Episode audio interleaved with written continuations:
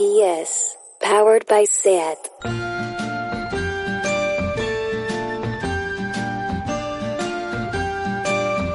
Ever since the day that you went away, you've been sending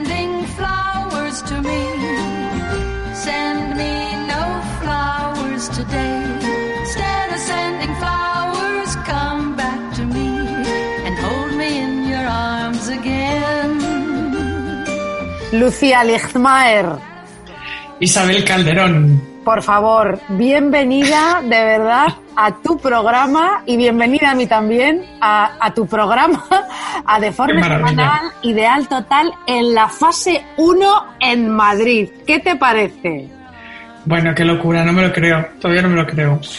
La gente ¿Cómo no lo Isabel? sabe. Bueno, esta noche, esta noche lunes, vamos a quedar, a que sí, en una casa en los que podamos quedar y nos vamos a beber, hija mía, pues chica, pues nos, la vida, la vida, como, como diría un cursi, la, no, la, la vida, ¿qué te parece? La vida entera. Bueno, Me parece bien, me parece bien. Sí, me parece bien. Ya, es- ya va siendo hora. Ya va siendo hora. Ya va siendo hora. Eh, bueno, nosotros estábamos un poquito con el gobierno y no con Ayuso con esto de adelantar las cosas. Hemos ido po- poco a poco desescalando eh, como Dios manda. ¿A que sí? Bueno, no, no tenía que Bueno. decir, ¿no? Por si acaso. Bueno, eh, bueno, la Comunidad de Madrid ya sabes que nos gobierna un mono ciego con pistola, o sea que mejor, mejor no hablemos de eso. Bueno, en la oposición también hay un mono ciego con pistola. Bueno. porque ¿Dónde está Gabilondo? No lo sé. Bueno, no importa. No sabemos, no importa. Bueno, no vamos a ver, sí, sí. eh, María Lucía del Espíritu Santo, por favor, ¿puedes por favor contarnos que tú eres una contadora, narradora, analista impresionante? ¿De qué Tú a mí no me llamas, tú a mí no me llamas analista la cara, eh, chavala. Bueno, calla que el otro día me llamaron a mi influencer y caso, casi le cruzo la cara a esta persona porque, ¿perdona? ¿Cómo? Bueno, no, por favor, cuéntanos de qué vamos a hablar en esta ocasión, querida. Pues en esta ocasión estamos aquí en Deforme Semanal Ideal Total para hablar del fetiche. Muy bien. El fetiche, es decir, lo que definimos como un ser sobrenatural o un objeto al que se le atribuye el poder de go- gobernar una parte de las cosas o de las personas y ese fetiche es al que le rendimos culto, ¿no? Al que adoramos. Eh, vamos a contar un poco la verdad, Isa, porque decidimos hablar de esto, tú y yo, Sí. porque llevábamos un tiempo hablando eh, de que todo ha pasado a ser un poco simbólico, ¿no? En esta pandemia eh, importa mucho lo que se dice, no lo que se dice, sino que se fetichiza. ¿Quién lo dice? Eh, todo es cultura pop, todo se convierte en meme, en ídolo. lo hacemos todos, o sea, no estamos criticando a nadie No. en concreto, somos, somos nosotras grandes fetichistas también, pero vivimos en la era de los fetiches, ¿a que sí? Totalmente, es así. Nosotras, hablando un poco de esto, pensamos, el ejemplo político perfecto eh, fue Obama, ¿no? Cuando ganó las elecciones, todo el mundo hablaba de su estilo, de su ropa. Bueno, luego mira la política exterior que hizo Obama, en fin. Pero no importaba, porque todo el mundo le estaba diciendo lo guapo que era. Sálvanos, Obama, sálvanos de todo esto. Claro. Los yanquis, claro. También te digo una cosa que era, eh, bueno, era muy importante también fetichizar a este señor, claro, el primer negro, todo esto, porque es que veníamos de Bush, hija mía, entonces, claro, Sí, con que fueras sí, un poco bueno y un poco guay que, y que dieras un poquito de esperanza, ya la tenías todas contigo para, vamos, para ser mega dorado, ¿no? Quiero decir. Sí, pero de repente pasó a estar en todos los late nights y todo el mundo decía que era como Cary Grant con sus Sí. trajes, bueno, en fin. Pues ahora está pasando lo mismo con Fernando Simón, que es el fetiche de esta epidemia. O sea, esta persona que está dando las explicaciones. Fernando Simone es un fetiche, exactamente, sí, sí, claro. Es así. Esta persona que está dando las explicaciones sobre la crisis epidemiológica, social y económica, que no tiene precedentes. Y ahora estamos todos como no queriendo escucharle, sino diciendo tonterías sobre su voz, sobre sus ojos. Fernando Simón, qué guapo eres. Fernando Simón, quiero que seas mi padre. Fernando Simón, arrópame por las noches. Hombre, por favor, Sí, favor sí. que, este, que este señor es epidemiólogo, portavoz de sanidad. No tenemos vergüenza. ya no importa lo que diga. Se le fetichiza como símbolo. Se le cosifica como persona. Su discurso no importa. Y tenemos que acabar con esto, Isabel, ya. Sí. Está- ya está bien. O sea, Ya que el informe semanal ideal total va a pasar totalmente de todo lo que se asocia primero al fetiche, ¿no? Vamos, vamos a no vamos a hablar de sexo, No, no, de no. no. momento, ¿no? No vamos a hablar de zapatos, ni de parafilias, ni nada de nada. No vamos a hablar del cuero en general, no, no queremos saber nada de no. Sí. No, vamos a hablar de otro tipo de fetiches. Efectivamente. Bueno, vamos a ver. Tú cuando me planteaste el tema eh, esta semana, que me lo planteaste tú el fetiche y me pareció fenomenal, he estado pensando, ¿no? Para mí, Sí. ¿no? Lo que, eh, lo que podría ser un fetiche para mí. Luego ya hablaremos de otras cosas eh, generales, pero, pero lo que para mí, para mí misma, para mi personalidad. Bueno, vamos a ver. Vamos a ver, si el fetiche, Lucía Ligmar, es una figura o una imagen que representa a un ser sobrenatural, como has dicho antes, al que se le adora o se le rinde culto, ¿sabes qué creo que es lo que he fetichizado yo más en la vida, Lucía Ligmar? ¿Lo sabes? A ver, cuéntame. Lo mío me hace- Es muy fuerte, es que esto es, es muy fuerte lo que voy a decir, ¿eh? es que es tan fuerte. Lo que más he fetichizado yo en la vida es a las amigas. Y ahora te voy a explicar. Ajá. Mira, Cuéntamelo. yo siempre que me echo una amiga nueva, ¿vale? Es porque esa amiga me deslumbra. O sea, pienso que es lo más de lo más. Y siempre, fíjate lo que te voy a decir, pienso que es mejor que las demás amigas que tengo. o sea, la nueva es mejor que las viejas. Mi amiga nueva es siempre mejor que tú, Lucía. Qué tontería. bueno, ¿por qué? ¿Por qué es así? Bueno, aparte de porque soy una cucaracha, eh, es verdad, eh, es así, porque vosotras, las amigas viejas, hija mía, sois todas unas pesadas, te lo digo en serio, unas gallinas que os quejáis de todo y no me solucionáis nada ya a estas alturas, ¿vale? Porque no sabéis hacer nada, tía. Uh, o sea, estamos hablando de una persona que cuando busca una mercería Ah, sí. me llama por teléfono. o sea, tienes un morro, colega. No, sí, no, no te llamo, no, te digo, ¿dónde se compran las agujas? Bueno, no, no sé, da igual. ¿Dónde se compran las agujas? Google Maps. Ah. Yahoo Answers. Qué cara dura eres Qué con él. fuerte. Bueno, vamos a ver. Mientras mi amiga nueva está en forma, me da unos consejos valiosísimos, es divertidísima, es refrescante, vigorizante, es como una frasca de agua fresca en verano, hija mía, qué gusto, mm, qué rica, qué fresquita, mientras que vosotras, de verdad que sois unas gallinas cluecas, insisto, sois un botijo de agua caducada, ya te lo digo así de claro, bueno, no me vais a hablar ninguna más, pero bueno, no, porque porque- ninguna. no, no, porque os voy a explicar, vamos a ver, no, a ver, vamos a ver. Esta nueva amiga mía es perfecta, ¿vale? Yo la conozco de nuevas y entonces solo conozco sus virtudes. Nos emborrachamos en las terrazas, eh, os miento a vosotras para quedar con ella a solas, ¿vale? Me entiende y se convierte en una persona muy importante para mí. Tiene poder sobre mí, es mi fetiche. La tengo completamente idealizada. He iniciado una relación de amistad y se ha producido lo que en psicología, hija mía, se conoce como el pacto de la negación. Tengo con ella el pacto de la negación. Es decir, se produce en mí la negación de sus defectos o lo que no me gusta de esa persona. Entonces, ese pacto es tácito e inconsciente porque estoy loca, ¿vale? Eso empezando por aquí. Bueno, luego la voy conociendo mejor y me empiezo a dar cuenta, hija mía, de que tiene defectos y que no ha cumplido con mis expectativas. Lucía, de repente me doy cuenta de que no es perfecta. Oh my God, no es perfecta. De repente estoy hablando con ella y va y me suelta esa expresión terrorífica que dicen todos estos machirulos. Eso de ese libro o esa peli o lo que sea, me ha volado la cabeza. ¿Así? ¿Te ha volado la cabeza? Mira, Macarena, deja de decir gilipolleces, o sea, en serio.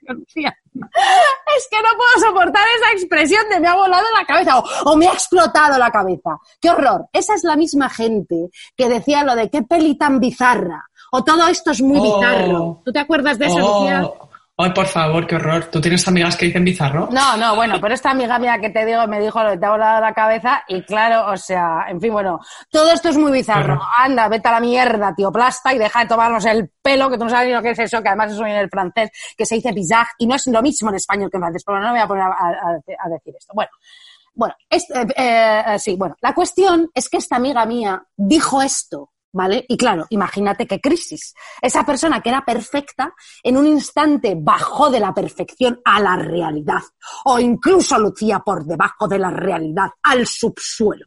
Porque al ocupar el lugar de persona idealizada para mí, que estoy puto pirada, cualquier problema menor se convierte en una gran e increíble decepción. esa persona me ha fallado completamente, ¿vale? Y esto, Lucía, atenta a lo que te voy a decir, me ha pasado con todas mis amigas y contigo también, ¿vale? O sea, Escucha, porque fíjate lo que te voy a explicar. Primero, estabas en la cúspide de la amistad. Bueno, he conocido una tía más maja, más lista, tan guay. ¡Qué tía más divertida!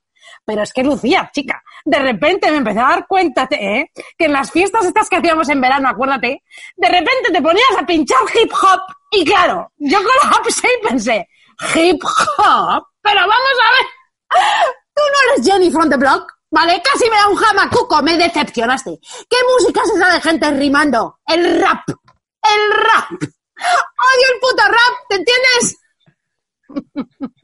Yo tengo por qué aguantar esto. o sea, Mira, te lo digo de mira, verdad. Esto es, esto es improvisado. Mira, te cogí manía, ¿vale? Y pensé, bueno, bueno, bueno, pues vaya, tampoco es tan guay esta amiga catalana que me echa. Eh, no es tan guay. Vaya manía te cogí.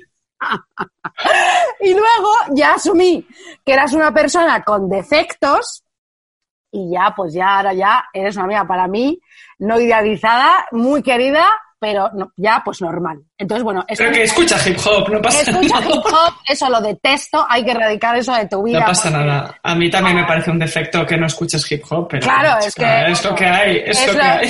es- es lo que hay, es, es lo que hay, ¿vale? Bueno, entonces, bueno, Ay. ah, me pasa cada vez, me oye eh, eh, cada vez. eh, eh, ¿Qué te parece? ¿Qué te parece? Pues me, pare- me parece que eres una persona fuerte, compañera. eres una persona fuerte. Increíble. En fin, es increíble. Es increíble. Es curiosa tu idea con respecto al fetiche, eh, porque es, es, es- me has dejado un poco sin palabras. No extraña, sí, no es, muy, es, es muy interesante, es muy interesante, porque el fetiche, recupero, eh, está ahí desde que existe la humanidad, ¿no? O sea, nosotros como necesitamos desde que, desde que existe la humanidad creer en algo sobrenatural, eh, hip hop va, hip hop viene. Estos días en que, en que estoy leyendo mucho sobre religiones, imágenes, siglo XVI, XVII, otro día te lo cuento, eh, me ha quedado claro que en la historia la es la necesidad de creer la que nos genera los fetiches Sí. porque los fetiches en realidad son objetos que representan lo trascendente, ¿no? Lo sobrenatural, como, como las amigas que tú idealizas. O sea, la, la idea de Dios es la que hace que generemos objetos para venerar a Dios, ¿no? Sí. Eh, los símbolos religiosos, todos los que se nos puedan ocurrir ahora, eh, especialmente en el catolicismo, son fetiches, clarísimo Sí. eh, los objetos, las imágenes, las cruces, las espinas, los sayos, son todos ejemplos de veneración que se han usado eh, a lo largo de la historia. Y amiga, Sí. que tú y yo siempre nos lo llevamos siempre a todo al mismo lado, lo mismo sucede con el amor. Bueno, pues claro, por supuesto. Claro, nosotras que siempre lo llevamos todo hacia el amor, mira, te voy a contar una, una cosa. A partir del romanticismo y de la era victoriana, en el siglo XIX, se generan una gran cantidad de fetiches muy interesantes para venerar a la persona amada, ¿no? Co- Como un ser sobrenatural, ¿no? En el romanticismo, la persona a la que tú amas es un- tu especie de dios, ¿no? Sí. Eh, entonces, desde entonces, guardar una foto de la persona amada es una cosa que vemos muy normal, es un fetiche, ¿no? Antes se llevaba además la foto cerca del corazón, como si fuera un relicario, como si fuera la persona a la que tú adoras. Comprarte el perfume, el perfume de esa persona y olerlo compulsivamente es un poco fetichista también. Ya. Mm, convend- convendremos que es un poco así de eso- estar ahí oliendo. ¿Tú no le has hecho eso de Sí. ir un momento cuando vas al corte inglés o algo así en la primera Oh. y de repente hueles un perfume de tu, del pasado, un aroma del Oh. pasado y no vas, vamos, como un mosquito hacia la luz? O sea, es que vas directa y dices, y dices, madre mía, pero, pero, pero, pero madre mía, pero madre mía, ¿no? Esta vuelta a mi Eso es vida. tremendo. Eso es tremendo, es tremendo, es súper evocador además el perfume. Pues en el siglo XIX, durante la era victoriana, se puso de moda guardar el pelo de la persona amada. La verdad que más Era ahora un- te lo digo. Eran muy fetichistas del pelo los victorianos, ojo, ¿eh? Contigo, con ese melenón que tienes, hubieran hecho el agosto, compañera. Pero sí, pensemos en todos esos cuadros prerrafaelitas, ¿no? Con esas mujeres pelirrojas de melenas hermosas y relucientes, todos los cuadros de Rossetti. No es casualidad que acabaran guardando mechones de pelo de, de- de la persona amada y lo metían en un colgante, fíjate. Ya. Y, y ahí es donde está un poco el meollo de lo que es el fetiche. Porque la persona la conviertes en un objeto, ¿no? La objetualizas y el objeto feti- fetichizado se personifica. ¿Has visto que idea más guay? O sea, el fetiche, en el fetiche la persona se objetualiza y el objeto se personifica. No es idea mía, la leí en un libro sobre victorianos el pelo, entonces te guardas a esa persona a través del mechón y de alguna manera la consumes, la inhalas, la veneras, la tienes ahí para ti sola con el fetiche. Madre mía, pues, pues esto, claro, todo va un poco de la idealización, efectivamente, claro, ¿no? Eh, Sí. Sí, bueno. Pues mira, me parece muy bien. Y como esto es un programa musical en la radio Primavera Sound, cariño, que queremos, te voy a poner la primera canción del programa, que es una canción de Natalia Lafourcade, mm, que se llama Lo que construimos, que ya, sabes que ya se hizo un disco hablando de una ruptura, que tiene como 11 canciones hablando de su ruptura, mm, bueno, de una, de una ruptura que tuvo. Y a mí esta canción pues me ayudó en mi ruptura hace tiempo. Y luego es que Ah. fíjate mm, que esta señora vino a España, eh, a, a Madrid, vino a Madrid, y, ah, y no la pude ir a ver porque estábamos haciendo el deforme semanal en el teatro. Y siempre pensé, joder, me voy a inventar una excusa de me rompo una pierna o algo así. Cambiamos la fecha porque no la voy a poner. Es que, claro, y pues nada, pues no la vi. Qué, qué, qué mierda, Oh, bueno. ¿verdad? Pues que vuelva, ¿no? Natalia. Natalia, vuelve, Canciones, hija. claro que sí. eh, cuando se haya ido el coronavirus. Bueno, pues nada, Natalia Furcade, lo que construimos. Qué maravilla. Para ti, Lucía.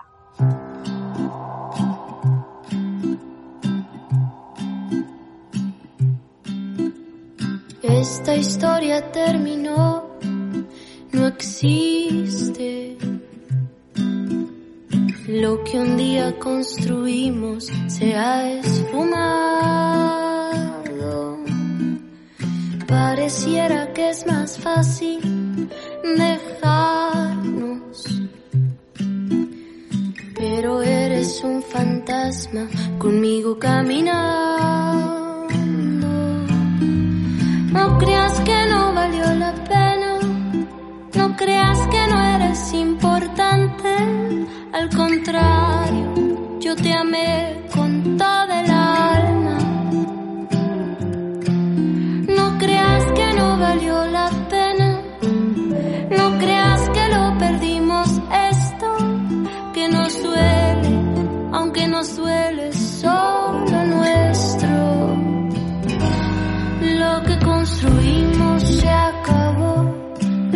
construimos se acabó, fue solo nuestro, fue solo nuestro. Lo que construimos se acabó, lo que construimos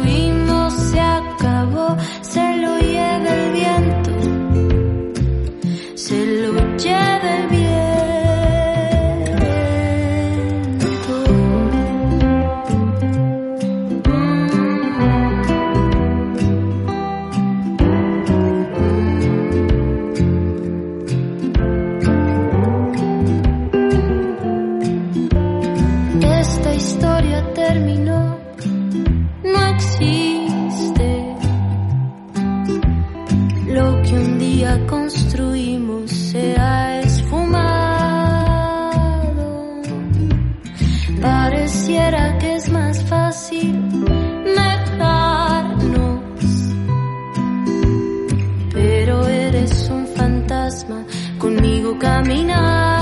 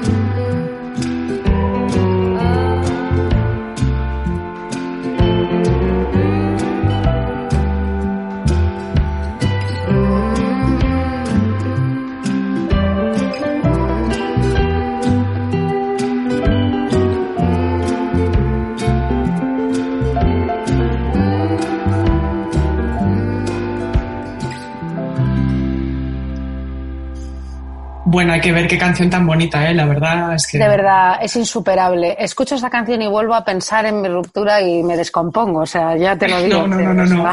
No, no, no, no, no, no, sigue aquí, sigue aquí. Lucía, me descompongo, me desfragmento, me, me, me desmayo, me, me, voy. Bueno, no, No, no, no. no, me queda. Vamos a ver, dime. Pues oye, esto que estábamos diciendo, ¿no? De que la persona a la que con el con, la conviertes en un fetiche, ¿no? Y de alguna manera la consumes, la inhalas, la veneras y tal. Eh, ahora un poco la versión de esto en estos días de pandemia es cuando te conectas al WhatsApp o al Telegram o lo que tengáis y miras el chat que tienes con esa persona, ¿no? Y la ves ahí conectada y no le escribes y esa persona tampoco te escribe y te quedas ahí un poco como en un pez en tu pecera, ¿no? Mirando al infinito de la pantalla. Es, es- es un poco horrible, pero guay a la vez, ¿no? Tiene un Sí. punto ahí masoquista.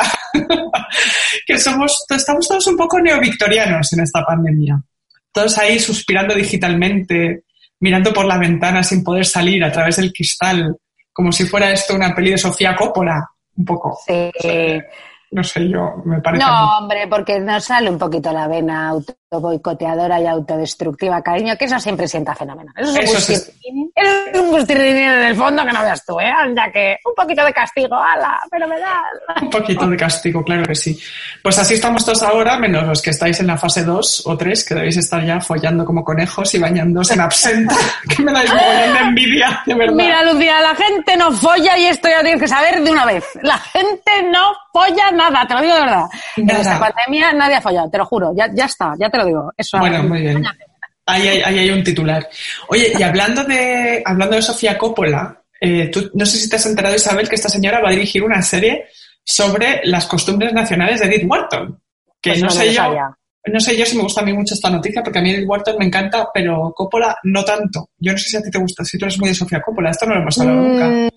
Bueno, a ver, o sea, no, no me disgusta, pero es que esa, esa cosita como indie, como esta Mm. cosita que tiene ella así como muy Instagram, eso me pone un poquito nerviosa. En cualquier caso, hija mía, ¿has dicho acaso Edith Wharton? ¿Has dicho Edith Wharton? He dicho Edith Wharton. Uy, pues esto me lleva inmediatamente a contarte una cosa muy interesante. Ha quedado, ha quedado súper natural. Claro, claro, esto está improvisado porque esto tengo yo los datos en la cabeza. Vamos a ver, mira, hay un ensayo Sí, de mi querida Janet Malcolm, que es una escritora que a mí me gusta muchísimo, y a ti también, sí. que se llama La mujer que odiaba a las mujeres, de Janet Malcolm, en el que analiza la literatura de Edith Wharton, ¿sabes lo que te digo? Sí. Analiza su literatura y fíjate lo que dice en este ensayito, dice Janet Malcolm. En la narrativa de Wharton hay hombres débiles, estúpidos, hay hombres vulgares y nuevos ricos, pero ningún hombre causa daño a otra persona de forma deliberada. Ese papel está reservado exclusivamente a las mujeres. O sea, Oh. Ella te habla de que efectivamente Edith Wharton era una misógina de tres pares de cojones. No la vamos a culpar porque nos hemos educado así, ¿me entiendes? Y claro, Edith Wharton, ¿de qué siglo es hija? Del 19, ¿no? Pues qué cojones. Finales No del. 19, sí, sí. Bueno, pues eso, no sé. En fin, bueno, no- bueno, tampoco, tampoco la voy a. Bueno, no sé, me estoy metiendo en un jardín, quiero decir. A mí, a mí también me gusta Edith Wharton, pero Hombre, que quiero que sepas que, claro, que Janet Malcolm, eh, bueno, pues te hace este análisis y además hace un, de- eh, un análisis de- detallado de muchísimos de los personajes de sus novelas. Hija mía, pues eh, te lo voy a pasar para que te lo leas favor. como te quedas. Pues muerto. Pues mira, pues ideal, porque claramente lo que está diciendo es que sus- los personajes de las mujeres son más interesantes, ¿no? o sea, más raros, Bueno, más acá- interesantes. Aquí, cada una, ¿cómo se ha dicho? El que no se relame, se. se- ¿cómo? No, no, ¿cómo es eso? El que no se de esto es porque no quiere, ¿no? ¿Cómo se Pues dice? sí, el que no se consuela. El que- sí. Eso, eso, hija. Y se, Pero se bueno. relame, qué guarrada, de verdad. Bueno, en fin. Pero Un bueno, momento, sí, no, un momento, que, que ya- no te interrumpo más. Antes he No, dicho por me, desfra- me desfragmento, porque soy imbécil. Ahora sí, sigue, porque no me puedes fragmentar. Sería me fragmento, ¿no? Porque, claro, si te desfragmentas, pues te vuelves a unificar. Perdón, perdón, es que estaba pensando que, que soy, eh, soy imbécil. Perdona, sigue. No, cariño, no, tú no eres nada imbécil. Lo que yo te decía de Edith Wharton es que mm, a mí me viene el pelo para comentar al personaje más fetichista de la literatura eh, de finales del 19, principios del 20, que es precisamente Newland Archer. de la edad de la inocencia. Me encanta esa película. Ah, la película es estupenda. La novela es también una maravilla, porque ya sé que la hablamos un día en el podcast de la hipocresía, pero lo dejamos ahí un poco, poquito. Pero Sí. es que Archer es impresionante, porque claro, él se ha enamorado, recordemos, de otra persona que no es su prometida, y entonces cada vez que su amada está cerca, eh, Michelle Pfeiffer, eh, la condesa Olenska, es, él, él se centra en un objeto ¿no? que cree que es de ella, algo que ella posee, ¿no? Se fija, por ejemplo, en un paraguas. Entonces lo acaricia, lo huele, lo venera, ¿no? Entonces de repente aparece por ahí la dueña del paraguas, que no es su enamorada, sino que es otra tía totalmente diferente, y le mira con cara de, ¿pero qué haces, pedazo de guarro? y queda en ridículo, porque él ha estado venerando el objeto equivocado. Y claro, Los hombres, los hombres son idiotas. Perdón, ¿eh? No, no, es, no todos, pero es que, de verdad. No, claro, Sí, pero es que claro, esto Edith Wharton te lo hace muy bien para demostrar pues la idea esta de que el amor es una ilusión que te hace quedar, como tú dices, como un idiota, evidentemente. Y esto es muy interesante porque ¿cuántas veces nos ha pasado que te inventas a la otra persona? ¿no? Uf, Que te gusta tanto o crees que te gusta tanto que tienes ilusión, una energía desbordante, estás todo el día con ese, esa especie de espejismo, recreando conversaciones, momentos, cosas que te ha dicho que te parecen lo más, ¿no? Que hablas de esa persona todo el rato, eh, te conviertes en una persona insoportable. Eh, entonces conviertes al otro precisamente en un fetiche, como decíamos, su ropa, todo lo suyo, te lo inventas para estar todo el día drogada, ¿no? En tu mundo. Esto es impresionante, lo hacemos sin parar, somos unas flipadas. Somos unas flipadas importantes, pero tengo que decir que esas personas que nos inventamos siempre son mejores eh, que luego en la realidad. Absolutamente, es lo que te iba a decir. Que lo- Y, no- y no porque y no porque luego nos decepcionen porque no cumplen con nuestras expectativas como mis amigas todas vosotras sino porque de verdad les hacemos mejores personas eh, de lo que son ¿no, ¿no crees? O sea, bueno, porque te, porque te, la- te lo has inventado absolutamente. Claro, lo has claro, inventado, como Newland Archer. Eh, luego pasan los años y alucinas. Claro, no te puedes creer que hayas convertido en un dios a esa persona que era normal, que veía el intermedio, que le gustaban los mejillones en escabeche, qué sé. Estas cosas. Bueno, te voy a decir una cosa. ¿Cuántas veces te has inventado a la otra persona? Has salido con ella y te has inventado después la relación. O sea, Bueno, bueno. te has inventado también la relación que tenías con ella. Chica, no paras, de verdad, es que no para. Es que, claro, eso, se te- eso, es- eso es digno de un podcast que se llame La Narración. O sea, porque No. es cuando narramos, narramos, Eh, narramos todas las historias, todo, todo, todo. Pero bueno, lo curioso es que, claro, todos idealizamos y fetichizamos al otro de la misma manera siempre, ¿no? Seguimos unos patrones mentales que son muy parecidos. Y, ¿sabes? A mí lo que me da muchísima risa, te lo juro, eh, en lo que se nota totalmente esto es en las canciones Ajá. Si tú sí tienes a gente que sigues en Spotify, ¿vale? Por poner un ejemplo, y ves la lista que les hace a las personas que le gusta, que tú esto lo puedes ver, claro, y si, si tú conoces a la persona, te das cuenta enseguida de que son siempre las mismas canciones. Así. Sí, pasan los años y la gente no aprende.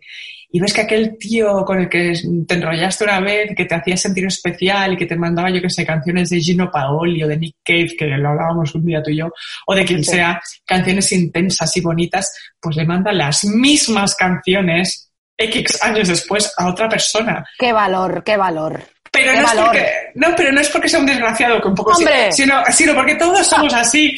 Porque esas canciones no te las mandaba a ti porque fueras tú, sino porque esas canciones le hacían pensar en el fetiche, que es el amor un poco, ¿no? Fíjate, de verdad. No sé. Esto es- Esto es yo no le he mandado las mismas canciones a las mismas personas. Eh, ¿No? es verdad. No, hombre, porque quiero decir, hay, hay muchas canciones que cuando ya las escuchas y las asocias a alguien o a un momento, eso ya queda allí en la memoria y para siempre y ya te cansa, ¿no? Eh, eh, Mm. eh, darle otro significado de otro momento y de otra persona, ¿no crees? Ojo, Isabel, piensa, no estamos hablando de relaciones largas, ¿eh? Sino cuando te estás tirando un poco el rollo. Ah, ese vale, tipo, ese tipo de contenido, ¿sabes? De, oh, mira qué guay, te voy a mandar esta canción que está bonita. Venga, eso ahí, ahí, ahí, ahí. Vale, vale. absoluto. Entonces, sí, vale, efectivamente. Te doy la razón. Claro, claro que sí, por supuesto que sí. Muy bien, Lucía, lo has, lo has dicho perfectamente. Vamos. Muchas gracias. Cuéntame. Mira, yo no sé si tú estarás o no de acuerdo conmigo, pero bueno, yo sé que sí, en realidad, pero vamos a iniciar este tema así. Pero vivimos en unos tiempos, querida, invadidos por lo cookie. Lo cookie. ¿A que sí? Bueno, totalmente. ¿Por qué? No lo sé. Perdón, pensaba que era una pregunta para examen digo, joder. No, claro, digo, es que ¿por qué vivimos en tiempos invadidos por lo cookie? Fíjate, la infantilización de todo, de todo, absolutamente todo, de Fernando Simón, de esta silla, de un aguacate, de un kiwi, de un jarrón, a mí es que me pone mala, te lo prometo, lo odio, lo odio, lo odio, lo odio, Lucía, lo detesto, ¿vale? Entonces, mira, yo cuando veía a esta gente, eh, ya el año pasado o, o hace dos años o hace, o hace, pocos meses, con esos filtros de Instagram, Instagram, de orejitas de conejito y las pestañitas así para arriba diciendo me meces, me meces, Lucía. Me ponía del hígado. ¿A ti no te pasaba esto? Bueno, bueno, no, por favor, por favor. Eh, allí todas sexualizadas y sexualizadas, me ponía enferma. Bueno, y pues sobre todo con, con, con cara de Bambi, que es cara esto. Cara de Bambi, cara de Bambi. Y fíjate que yo, mira, yo misma soy la primera que he caído muchísimo en esto de lo cookie, porque vamos a ver, uh, ¿cuántos emoticonos puedo yo poner en una conversación de WhatsApp? ¿Me lo puedes explicar? 178.500, quiero decirte, o sea, ¿acaso no soy una gran admiradora de los cachorritos y los perritos? Bueno, por favor, o sea, tú mándame una foto de una zarigüeya bizca llamada Rosemary, cariño, y ya me tienes, ya me para siempre, para siempre, y, y yo con la zarigüeya voy a tope, pero vamos, vamos a ver, vamos a ver. En fin, me he leído un libro fantástico, apunten amigas mías, llamado El poder de lo cookie, de Simone May, ¿vale? Uh -huh. que está editado por Alfa de Kai, que es mi editorial, una de mis editoriales preferidas, que te cuenta toda esta invasión de lo cookie, que es muy interesante, ¿vale? Sí. Y que por si no lo sabíais, uh, despega, fíjate, eh, en el mundo mundial después de la Segunda Guerra Mundial en USA y en Japón. Pero de eso hablaremos todo más tarde. Vamos a ver, vamos a ver todo este mundo fetichizado de lo ingenuo y, lo, y, de lo inocente, de lo desamparado y lo inofensivo, todo esto artificioso y exagerado, por ejemplo, esa cabeza enorme de las gilipollas de Hello Kitty, ¿sabes? Todas estas, no aguanto, todas estas formas de expresión que destrona lo serio y representa lo efímero, tiene detractores y defensores en el mundo. Esto es así. Claro. En cualquier caso, en el libro te cuentan que en Occidente lo detestamos. Mm. Es un movimiento, o sea, súper de, eh, denostado, ¿no? Pero que en Japón lo adoran y además representa muchísimo el espíritu de su tiempo, que se han vuelto putos locos allí.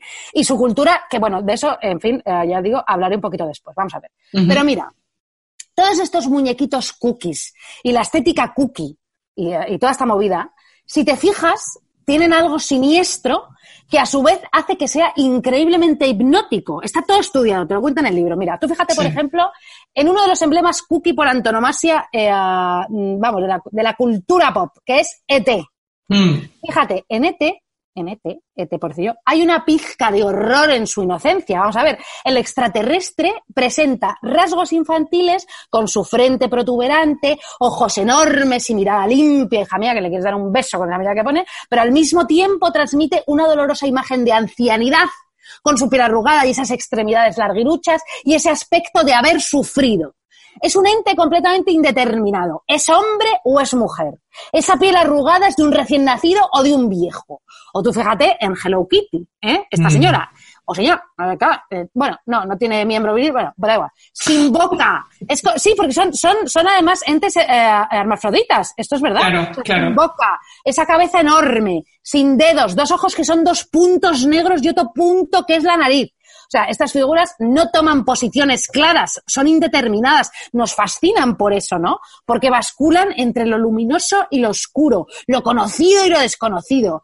Esto te lo cuenta el libro, no lo estoy inventando yo. Sí, o sea, sí, sí, sí, sí. Claro, y te viene a decir que esto es súper interesante, que las ambivalencias irresolubles, las tensiones irresolubles, no esto lo luminoso, lo oscuro, lo conocido, lo desconocido, lo que da miedo, lo que es tierno, nos fascinan y perturban al ser humano de lo lindo. Es una de las cosas que más nos atraen.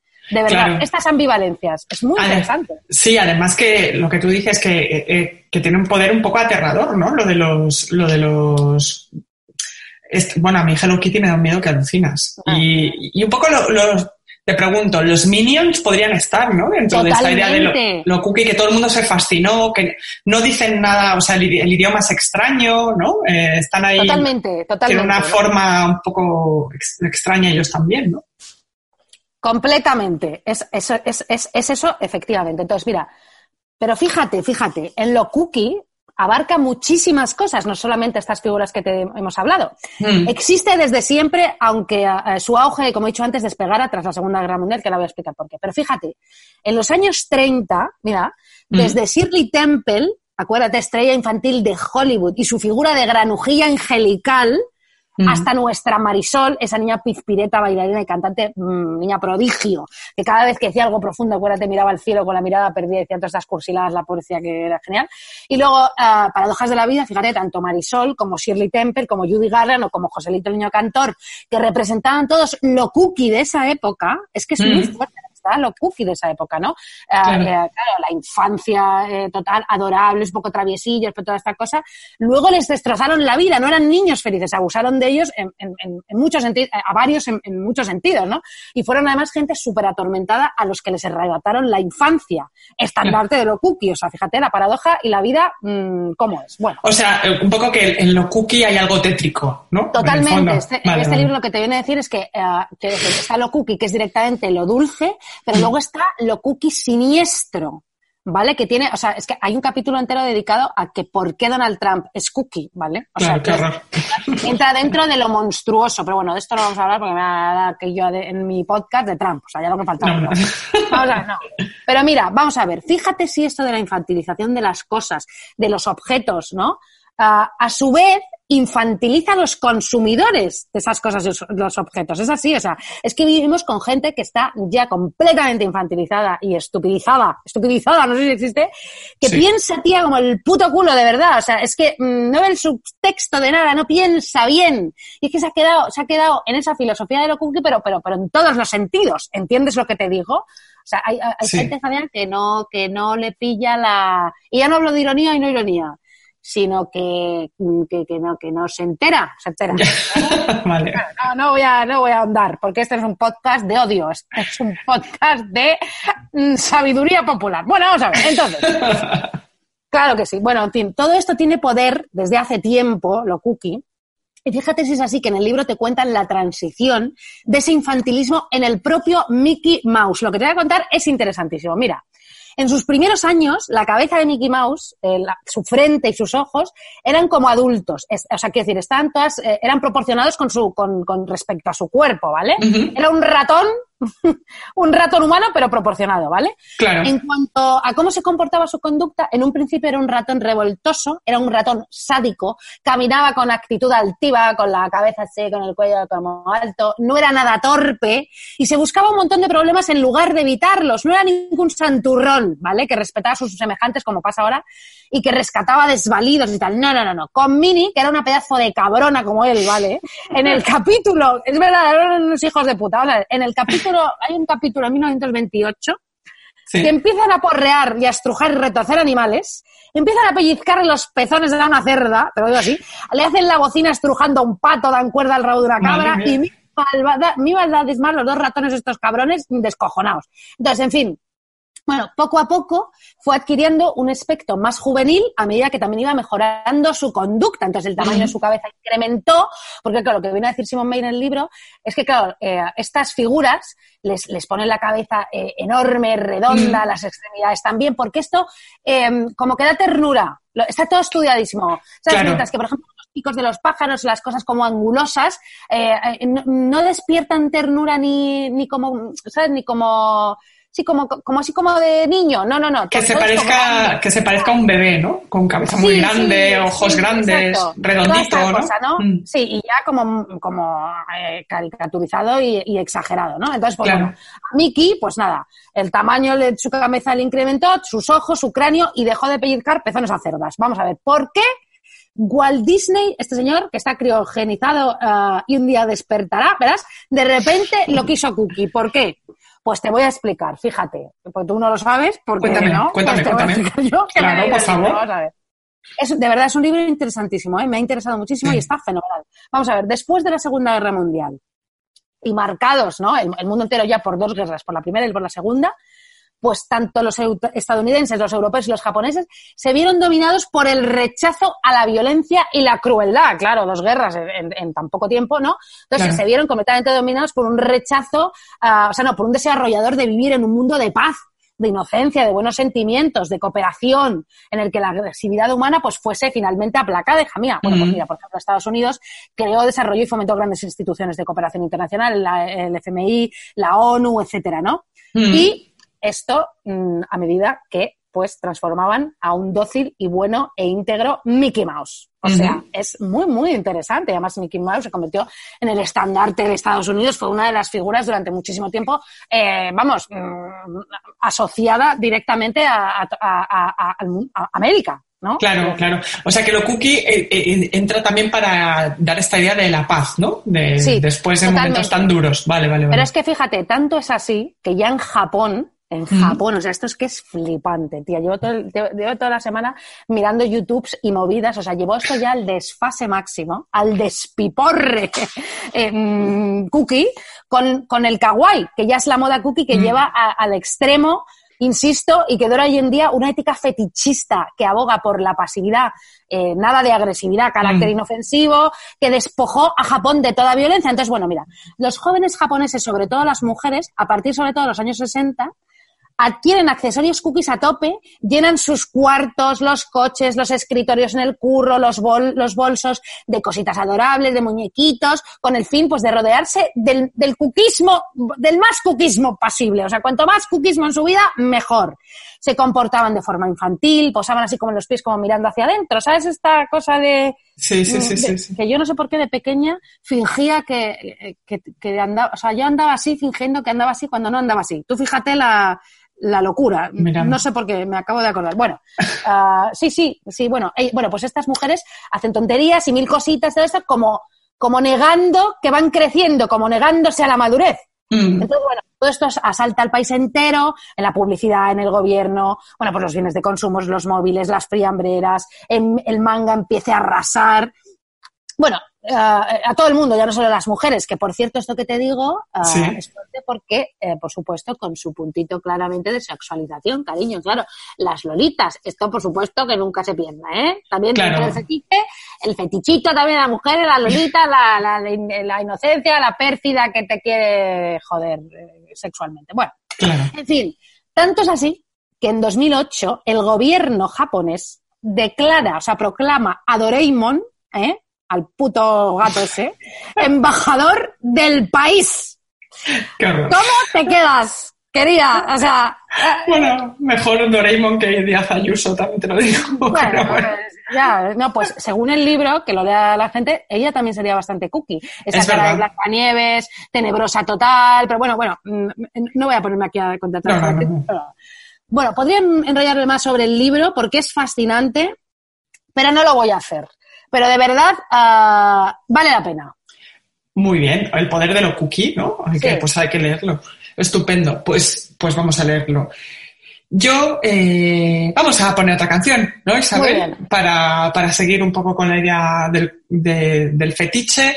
Recupero la idea esta que decíamos antes del fetiche del pelo, ¿vale? Con una canción de François and the Atlas Mountains que habla de las melenas eh, sedosas al viento. Así, una, Oh. una canción muy para ahora, para, para el verano, para lo que venga y, y a tope. Ya vivir. Te va a encantar. Venga.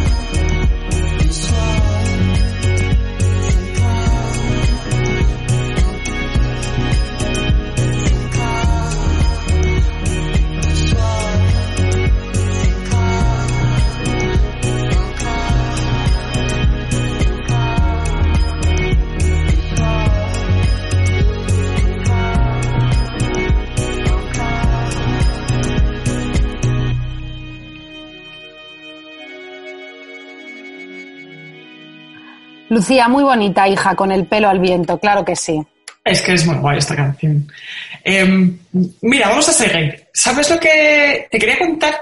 Que me he dado cuenta de las cosas que estoy fetichizando yo últimamente. Pues hija, tú cuéntame ¿Qué lo que tú quieras, faltaba más, por supuesto. A ver, ¿qué te, qué te ocurre? Cuéntame. En esta pandemia, eh, mm, los Instagrams de la gente que me interesa me, me impresiona mucho la vida que tenía la gente antes de la pandemia.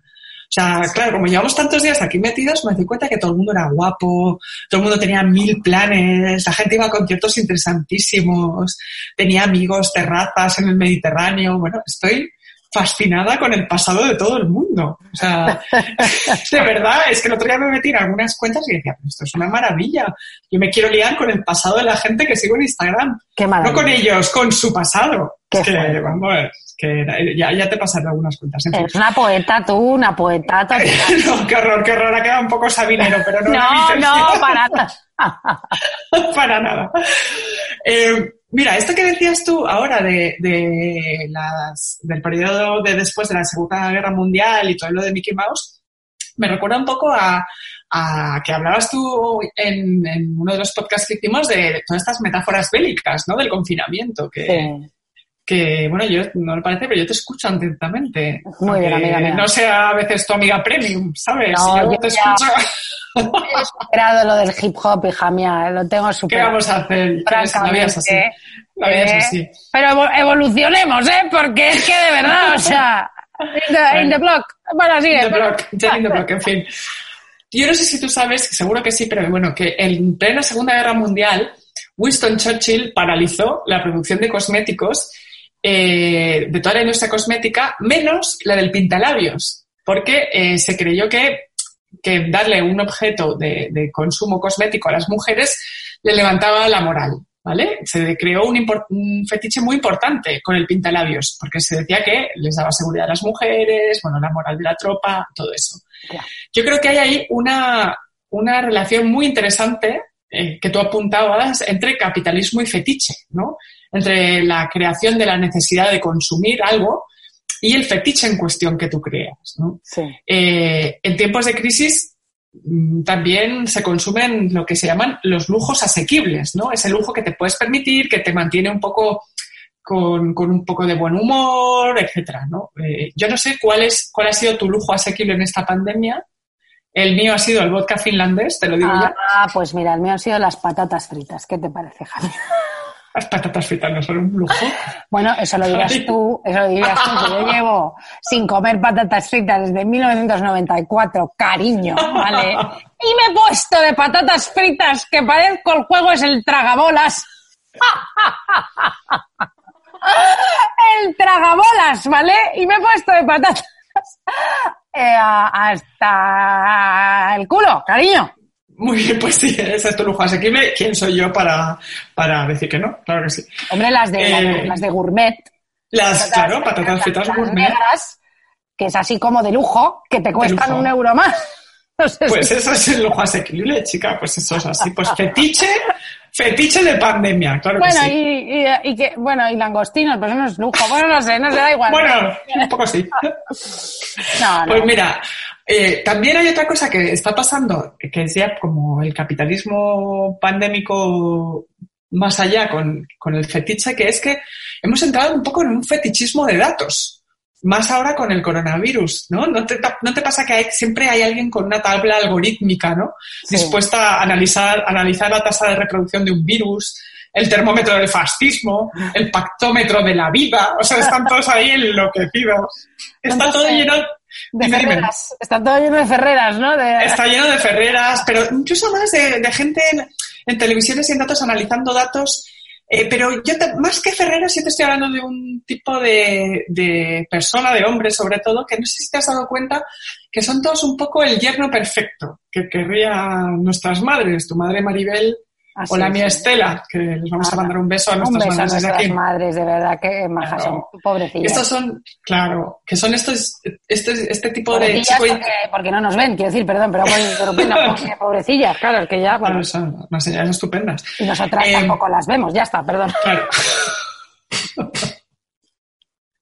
Ay, Por favor. Ya, en hija. fin, es este tipo de yerno perfecto, que son todos estos chicos inteligentes, que tienen un doctorado en Oxford, que son todos politólogos que hablan tres idiomas, que van siempre con la camisa bien planchada, que son muy listos, muy amables, muy educados.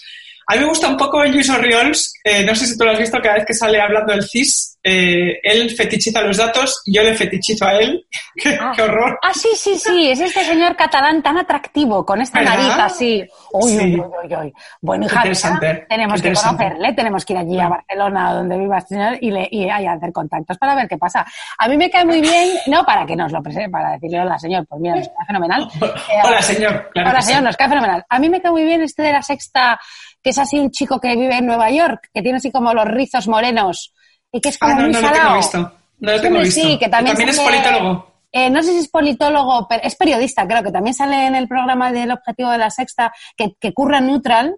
Y está ahí, ay, pero si es graciosísimo este chico, por favor. Bueno, sigue. Luego me dices el nombre. Sí, sí, sí. sí. Pues bueno, todo esto que estamos fetichizando los datos a tope, pues esto parece que no se le presta mucha importancia, ¿no? Como si fuera, como si los datos fueran lo único que importa, ¿no? Eh, últimamente estamos todo el rato analizando las curvas, las curvas, los datos, el dato frío, hay que hablar del dato frío y no se habla del relato, que también es muy importante, ¿no? Narrar lo que te pasa eh, en la vida. Narrar es la primera manera de hacer historia, que me lo dijo a mí esto Gloria Steinem, chavala. Ah, Em, qué fuerte. ¿eh? Esto es fuerte, sí, sí, que si, si, no, si no cuentas las cosas, decía, no existen para la historia. Me marcó mucho esto que dijo ella. En fin, y a veces con hablar tanto de los datos se nos olvida un poco esto, que las narraciones son necesarias, más allá de que a mí me encanta Luis Oriols.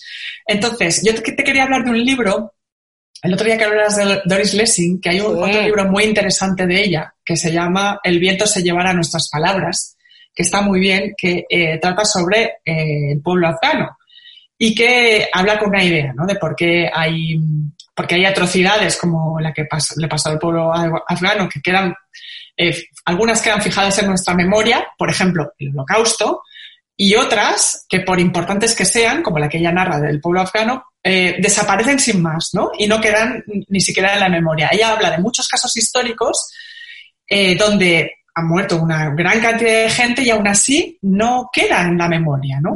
Entonces ella, buscando un poco la respuesta, habla de la importancia de visibilizar las cosas a través de las narraciones y que solo contando lo que te pasa cuentas un poco estas historias que están ocultas. Muy interesante este libro. Y muy importante, efectivamente, esto que estás diciendo. Sí, señora. A mí, me, a mí me lo parece.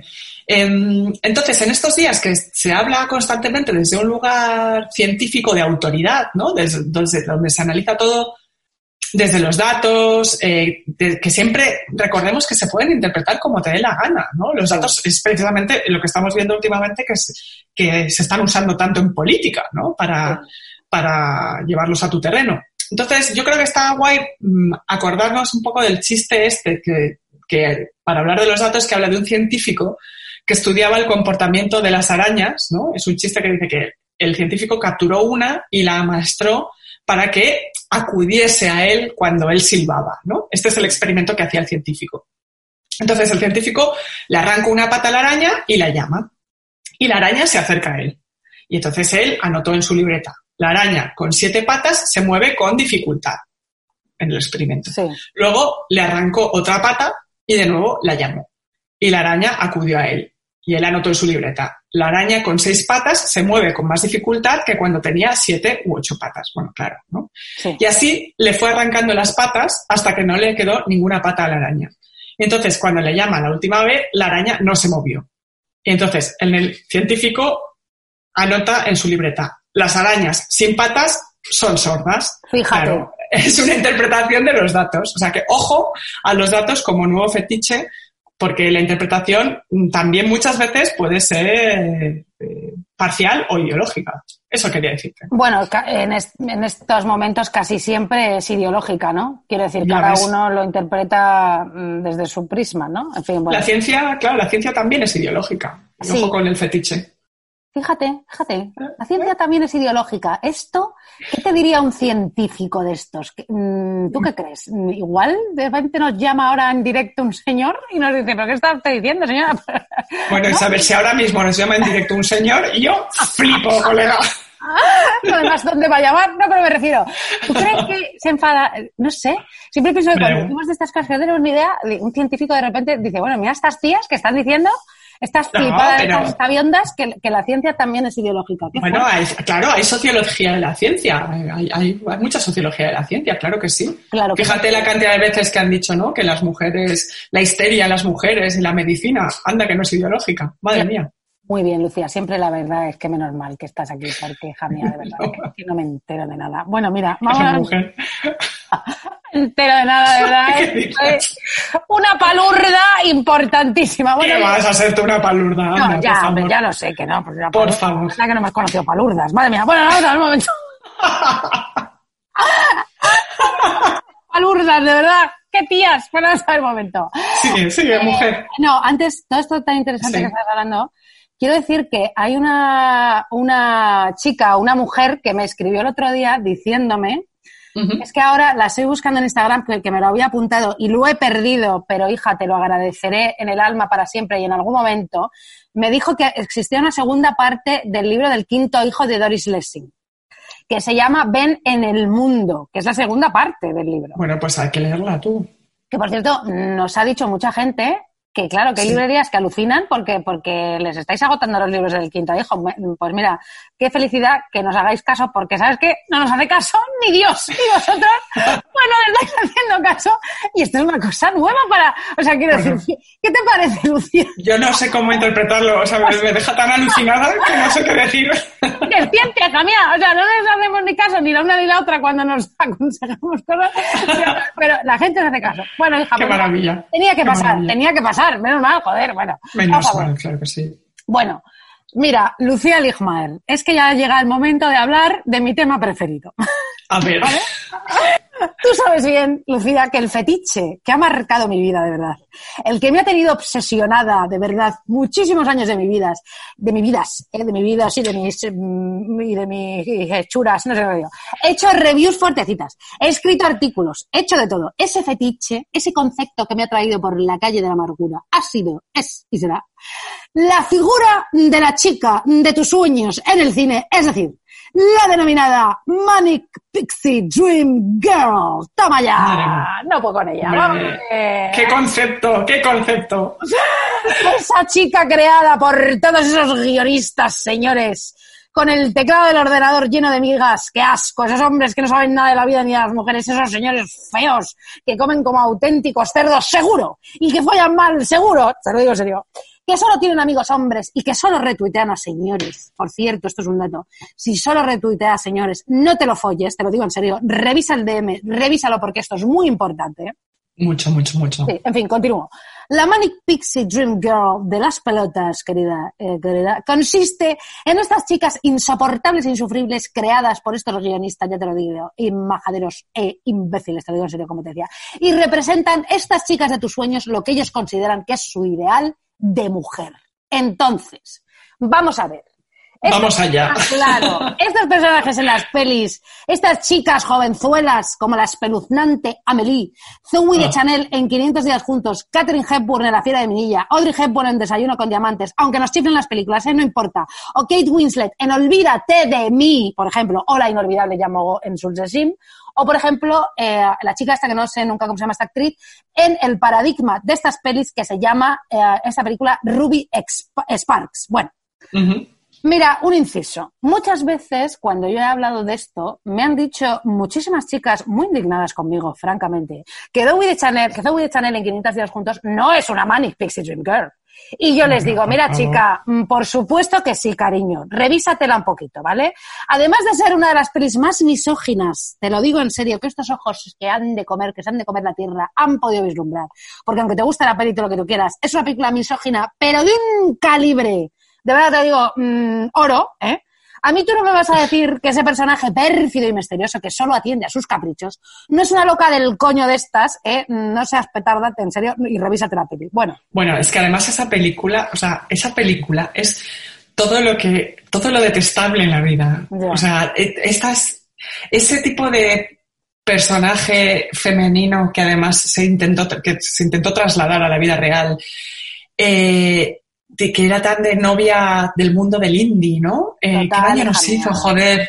Todas con los labios pintados de rojo y haciendo como que sabíamos tocar el ukelele. ¡Qué espanto! Esa etapa es tan espantosa de todas ahí pasivas y moninas y con flequillito. ¡Qué horror, qué horror los 2000, ahora joder! te voy a Es que fueron espantosos. claro, y todas haciendo de musas, de esos idiotas Oh. con los que salíamos, pero bueno, es que yo ahora te voy a explicar. Bueno, pero antes de eso te digo una cosa, lo mismo pasa con Kate Winslet en Olvídate de mí, aunque lo mismo pasa, es otra Manic Pixie Dream Girl, o también, también me pusieron a parir y se enfadaron muchísimo. Pues no, no, te equivocas, te equivocas. No, no me equivoco. Aunque ella en la película se marque ese discursito aquel de yo no soy un concepto. ¿Te acuerdas? Ella dice. Sí, sí, sí. Muchos hombres creen que soy un concepto, o que quizás les complemento, o que voy a darles vida, pero solo soy una mujer jodida que busca su propia paz de espíritu. No me asignes la tuya, mira. claro, esta es la trampa. Ella te dice que no lo es, el estereotipo, y es exactamente lo que es su personaje. Ella tan pizpiretita, ¿sabes? Con sus pelos de coloritos y sus neurosis de Loki, es exactamente un puto concepto. Y ahora acribilladme, haters, de esto que digo, me da igual. También te digo, fíjate lo que te voy a decir, que yo con cada novio que he tenido, ¿vale? Y he visto, olvídate de mí, y esto te lo juro que es cierto, no ha fallado ni uno, o sea, no, no, no ha fallado ni uno que me ha dicho que yo soy como Kate Winslet de la película y ellos eran como Joel en Jim Carrey, ¿vale? O sea, en ¡Qué fuerte! ¡Qué fuerte! Es increíble. Lo más fuerte de todo es que eh, a uno, esto es verdad, cuando le dejé, en serio, es que esta película a mí me encantó, en su momento me llegó hondo. Yo vivía en París, estaba haciendo un Erasmus, fíjate lo que te digo. Y la vi en París y bueno, yo imagínate yo allí haciendo de Kate Winslet de concepto en París, bueno, imagínate. Entonces salí con un chico allí, te lo digo en serio, y cuando lo- estábamos medio dejándolo, le mandé una foto mía, así monísima, super cookie, yo también, y en la parte de atrás de la foto le escribí todo lo que Kate Winslet dice del concepto y toda No. esta mierda. O sea, ¿qué te puto parece, sabes? O sea, en serio, es que es, de, es demasiado, es demasiado. Hola, chavala. O sea, Sí, es es esto, es, esto, es un, esto es fuerte. como el pin a la, a la, a la, a la Manny Pixie Dream en la vida, en la vida misma. O sea, bueno, a ver, estas chicas, de verdad, de tus sueños, que son criaturas burbujeantes, superficiales, chicas de ensueño, con encantadores defectos, como loquitas, desastres, torpes, inútiles, únicas, como muchísima, con muchísima imaginación, cuyo único objetivo en la vida es la de salvar a estos hombres, como tímidos, taciturnos, metidos en sí mismos, inseguros, que piensan que la vida les debe algo, y se ponen a mirar por la ventana, siempre con una taza de café caliente, humeante, mm, en plan, nadie me quiere, nadie te- nada tiene sentido. Y entonces aparece una chica de estas que son chirripitifláuticas y locuelas y les salvan de la mediocridad lacerante en la que viven estos hombres melancólicos y plastas indies, ¿vale? Bueno, bueno, bueno, bueno, bueno, bueno. Entonces, Sí, ahora hablaremos de eso. Ahora es hablaremos. Claro, Sí. ellas están construidas y no tienen ningún mundo interior, ni aficiones, ni deseos. Ellas no se muestran tristes, no tienen problemas. Ellas son muy flacas, se visten muy Sí. bien, están todas como un puto silbo. Son encantadoras y solo sirven para divertir al chico de turno, que en realidad, vuelvo a repetir, son un puto coñazo estos tíos. Bueno. Y esto ha hecho, cariño, que esto es lo más fuerte de todo, ¿vale? Que por culpa del cine, muchas de nosotras hayamos actuado así. Que yo haya actuado así. Tiene delito. Que yo haya actuado así la mayoría de mis 20 años y un poco de mis 30 años, como una auténtica oligofrénica, Lucía. Siempre intensa, siempre mágica, siempre divertidísima, nunca tranquila, siempre actuando, teatralizando, ¿sabes? Para enamorar a esos hombres. ¿Entiendes, Lucía? Yo Qué sido horror, qué horror. esa chica de las narices, locuela e imbécil, te lo digo, que ya me vale conmigo, que me lo creí todo, que me han tomado el pelo, Lucía. Siempre con esa estúpida sonrisa en la boca, como si fuera gilipollas, y tropezándome a posta, haciéndome la torpe por la calle, que me caigo de la acera posta como una gilipollas. Claro, yo he sido esa criatura mágica, prometedora de aventuras por vivir, y les daba yo ilusión y emoción a tíos con vida insultos aburridos hasta la extenuación, que no tenían ningún tipo de talento para vivir la vida con camisas hipster de mierda, y pitillos, tíos con looks divertidos en general, pero en definitiva looks de auténticos mamarrachos, ¿entiendes? Claro, pienso, yo tengo unas ganas de pegarme un coscorrón a mí misma en la cabeza, pero ¿esto qué es? Eso sea... Sí, da- da- darte a ti misma en el pasado. Sí, es que, es que además esto, bueno, es que esto es ¡Qué alucinante. horror! De verdad, te lo digo en serio. Perdona, es que de verdad que me acuerdo que yo he jugado esto buscando el Ya. reconocimiento imbéciles, te lo digo en serio. Que si, que si miraba mi DM del Twitter en esos tiempos, seguro que era yo la idiota que retuiteaba a todos esos tíos como una subnormal, pensando que, que, que, que, que- que- mira, mira, de verdad, de verdad, de verdad, Ya. de verdad. Y además esta cosa de hacerte la cookie, ¿no? Oh. Y hacer como, ay, ay, es que soy así, soy excéntrica. No, soy como, poco... como de repente mirando al horizonte y de repente esbozando una estúpida carcajada. ¿Qué te pasa? Ah, no sé, es que me acabo de acordar de una cosa. ¡Uh! uh, Me hago la misteriosa. Pero tú eres gilipollas. Esto es No. insoportable. Hay que avisar a todas estas mujeres jóvenes que no, no- que nadie nos avisa a nosotras. Que por favor no caigan en estos estereotipos absurdos, que se descubran ellas mismas. Te lo digo en serio, que no tienen que ser las musas ni las salvadoras de nadie, ni tienen que fingir. Y sobre todo, y sobre todo de esos, de esos indies, es que además parecen ardillitas todos, ¿no? Son un poco el indie ardilla con su camisa de cuadros, sus Son pelos. cabrones, te lo digo en serio, que no nos avisaron de que eso no era lo que había que hacer. Eso no, era lo que había que hacer. Vale. Y, la falta de interés por lo que les rodea, ¿no? Siempre, están siempre, yo insisto en lo del india ardilla porque están siempre ensimismados como las ardillas cuando comen nueces, ¿no? Que están ahí como de, y de repente hacen, ¡oh! Son ¿Qué todos los aquí? gilipollas que además, ¿sabes qué? No les interesa nada de lo que tienen delante y no les interesábamos nosotras. Nada de lo que pensábamos, ni lo que hacíamos, ni lo que nos gustaba. Porque estábamos esa- pendientes de ellos. Y esa idea de que la apatía es sexy, no, perdona, la apatía no es nada interesante. Que tú seas apático, cariño mío. Efectivamente, es un poquito curioso. Y Ten iniciativa. Deja ya de hacer como que nosotras tengamos que hacer todo en la relación. Planear los viajes, las conversaciones, planear las cenas. Ya estoy hasta el coño ya de organizarte las- los viajes a Francia. Organízame un viaje a Francia o a Italia, o a Marruecos. Quiero que me organices tú la vida. Yo no quiero organizarte más la vida. No quiero ir a la compra, a la nevera, hacerte la lista en la pandemia que bajas tú. No, Ay, qué horror, qué horror. por favor. Hombre, En fin, vamos, vamos a pasar a una canción. Lucía. Sí, sí, sí, sí, porque lo necesitamos, lo necesitamos, que yo no puedo. con- Es que además cuando has hecho Zoe de Chanel, madre mía, qué horror.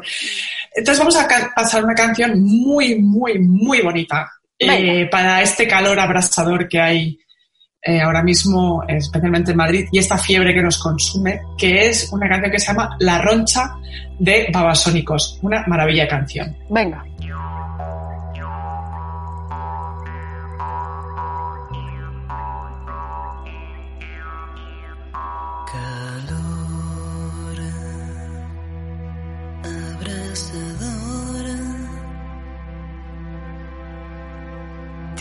tierra apisonada. La tarde arde en sus manos. Seca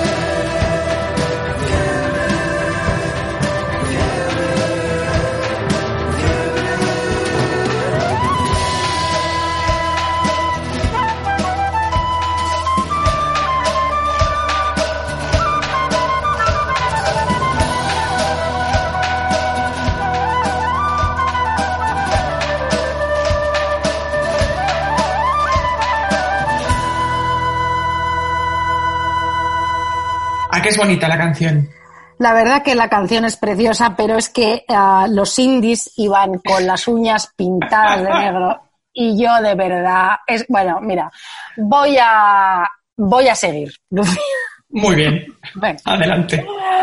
Bueno, ya estamos terminando, pero es que ah, yo no podía dejar pasar este programa hablando de los fetiches mm, con lo que ahora más se está fetichizando en este país, porque, o sea, Lucía, ahora que los fascistas fetichizan a España más que nunca, hija mía, Que por España viven y lo hacen todo y se manifiestan y todo y se contagian allí, berrean por la patria y se restriegan, que están exultantes y más españolazos que nunca, que estas manifestaciones, te lo digo en serio, es como su primavera sound, que se lo están pasando bomba, te lo digo en serio, que en realidad se están manifestando, yo creo que para restregarse allí, fíjate lo que te digo, y luego, bueno, vamos a ver.